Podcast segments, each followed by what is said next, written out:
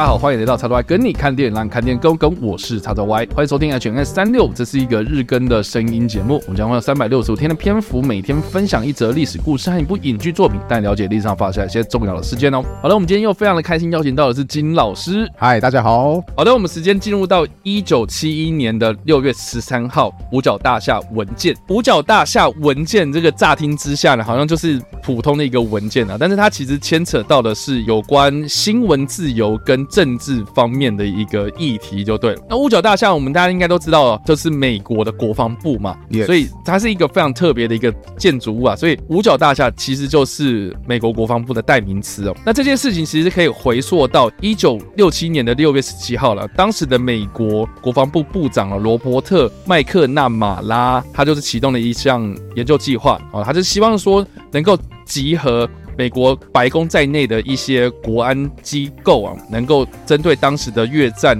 留下一些比较全面性的文字记录，然后来提供未来的政府呢一些建议呢，来避免犯下同样的错误这样子。那这项研究计划呢，在罗伯特的主导之下呢，并没有知会当时的美国总统詹森以及呢当时的这个国务卿呢，所以这项工作其实是有点在秘密的进行的。然后呢，这个工作呢，其实交给了前总统甘乃迪的弟弟，也就是罗伯特·甘乃迪所主导了。然后研究工作呢，细项这些事情呢，其实也没有交给国防部内部的这些历史研究专家，反而是将这个工作呢，交给了民间机构做研究的细项，这样子。是的，那这个研究呢，保密的工作啊，其实有很明显的疏失啊，因为这个文件最终呢，在一九六九年的一月。十五号完成了啊，但是就是我们刚刚讲的，就是经手了很多不同的单位，然后呢，保密的工作其实也不是完完全全的被国防部所掌握，所以这个文件的内容呢，当中就是有提及了很多美国参与越战的真正目的，去加以阐述这样子，所以这个份文件呢，其实并不是像美国政府跟人民所宣导，就是说我们为什么要打越战，嗯，真正理由到底是什么？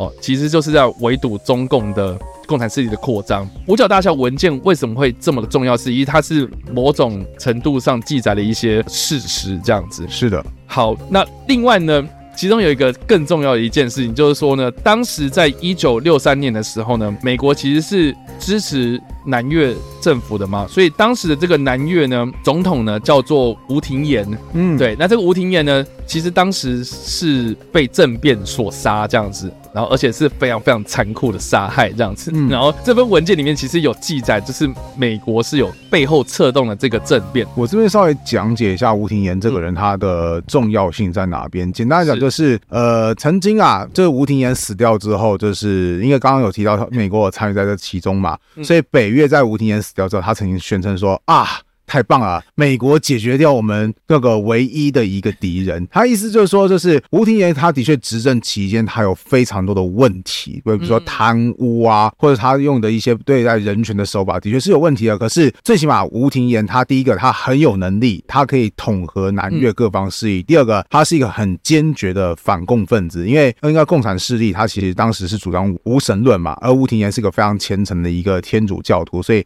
在这个意识形态上面，吴廷琰超。超级超级讨厌共产党，你可以想象，我我做一个类似类比，就是他有点像是越南版本的蒋介石，就是、哦、我觉得是。对。我记得好像有一个蛮有名的一件事情，就是说，因为吴廷琰他是天主教教徒，对，所以他有针对南越的一些佛教的设施、哦、佛教徒，就是进行一些迫害，对不对？嗯、然后所以才有演变，就是好像有一个真人嘛，是的，一个佛教的真人，在美国大使馆是哪里，然后就自焚这样，对，当街自焚说抗议说我要有宗教自由这个样子。然后这个画面有被收录在我们非常喜欢的一部超级英雄片《守护者》守护者里面，对，没有错。所以那个什么吴廷琰他的死，其实就是当时就有人在想说，哎，到底是什么原因？结果当这个东西揭露说，哦，原来你搞死了南越领导人，那当的确是会让人家很傻眼，就是你美国到底，因为他其实是一个政策错误啊，对啊，就是错判，就是说这个人其实对美国是有威胁，这样，所以美国就是有策动这个政变，这样。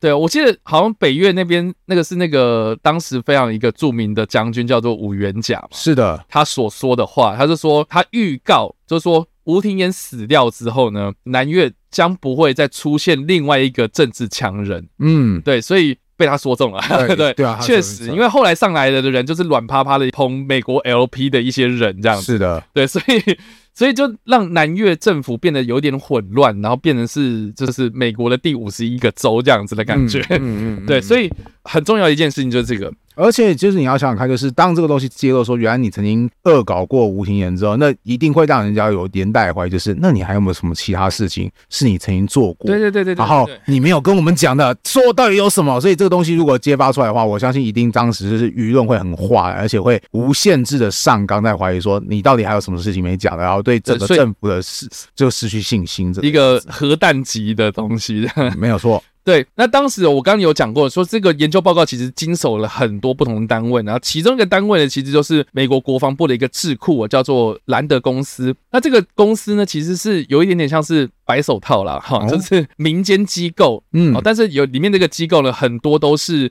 这种曾经在美国的军方或是这种情报组织、国安机构担任过要职的人，退休之后，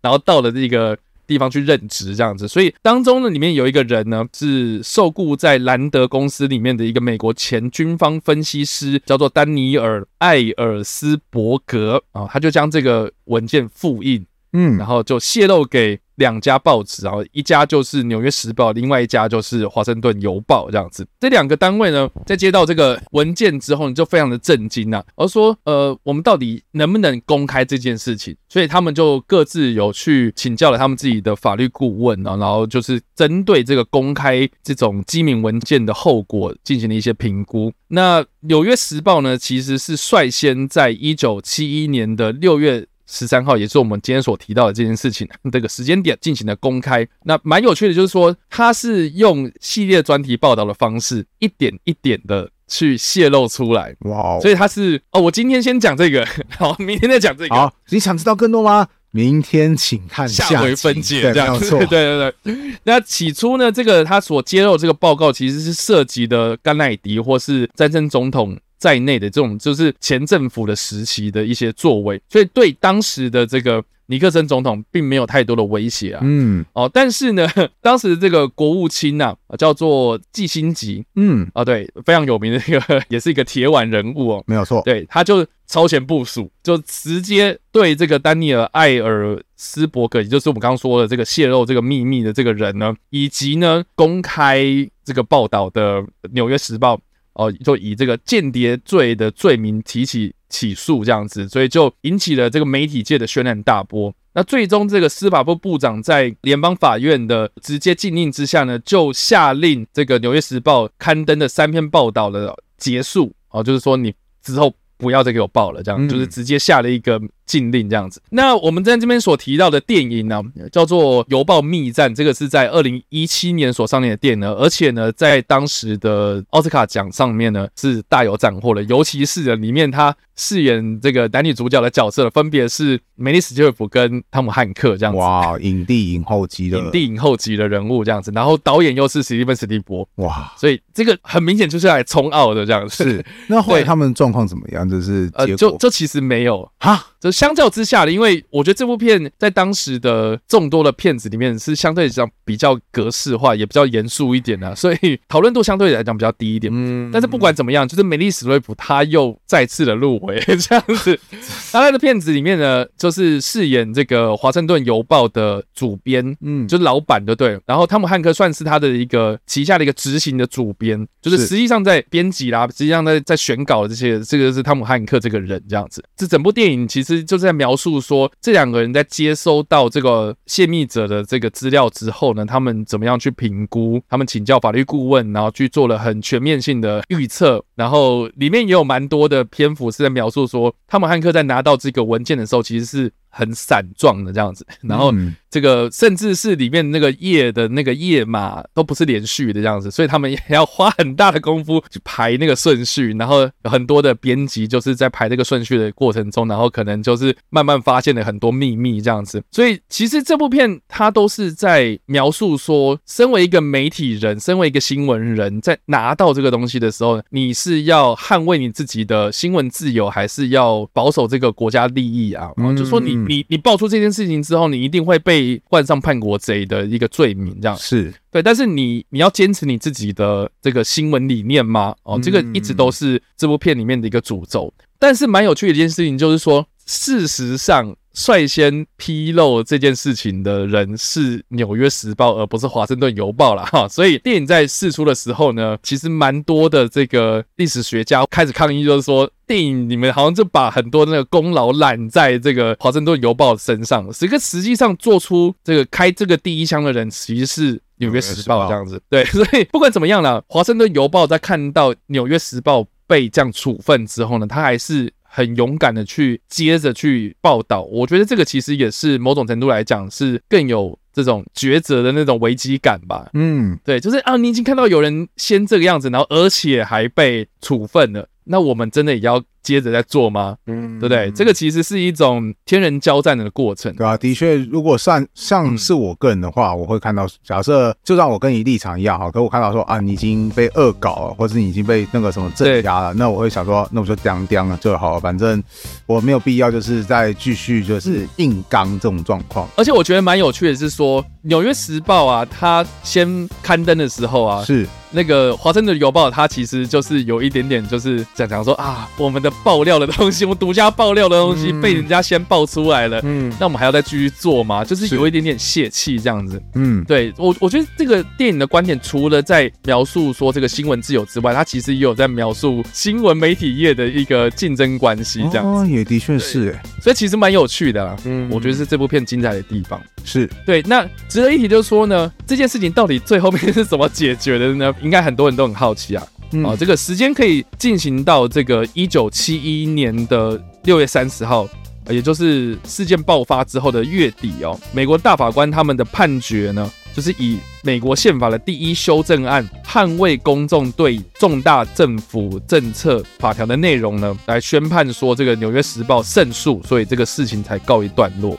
哦。所以这个文件呢，哈，到了二零一一年的五月四号啊，就全面解禁了。所以现在的民众可以上到美国的国家档案记录管理局里的网站里面，就直接去阅读了。所以蛮讽刺的，就是说你现在可以。哇，动动滑鼠就可以下载到这个完整的 PDF 档案哦。可是对比到当时，就是这些。新闻媒体人哦，他们在这个跟政府之间的这个激烈这个拉锯战之中呢，就捍卫新闻自由的这个过程呢，真的是很难想象的一个状态。其实我觉得这就是新闻的一个宿命，就是它是有时效性的，它劲爆就劲爆在当下。我说哇，这真的是很大的消息，再怎么大的消息，你过了五十年、一百年之后，其实后面的人都会觉得说，就 好像 Who care？这不是我身旁关心的事情。比方说，像我们一直在做历史上，今天我们讲说，哎，那个一九四四年。六月六号，史上最大的登陆行动哦。那我的学生听到说：“哦，so what？这跟我有什么关系吗？”除非我会跟他说：“好，你知道跟你有什么关系吗？”他是考题，来，请把它画下来。那个学生才会 才会觉得说比较有想要去接触到他，对啊。所以那个我觉得政府秘密过了五十年之后，其实就算他揭秘了，除非你是对那个东西很执着，或是你知道那个东西它后来带来什么样的影响，不然的话，其实五十年过去之后。真的，这个再怎么大的消息都变成非常平凡的消息。好了，那所以以上呢就是我们这次所介绍的历史事件，以及我们所推荐的电影。不知道大家在听完这个故事之后有什么样的想法，或是没有看过这部电影呢？都欢迎在留言区帮留言，或是在首播的时候来跟我们做互动哦。当然了，如果喜欢这部影片或声音的话，也别忘了按赞、追踪我们脸书粉丝团、订阅我们 YouTube 频道、IG 以及各大声音平台，也别忘了在 Apple Podcast 和 Spotify 上留下五星好评，并且利用各大的社群平台推荐和分享我们节目，让更多人加入我们讨论哦。以上呢就是我们今天的 H&M 365，希望你们会喜欢。我们下次再见，拜，拜拜。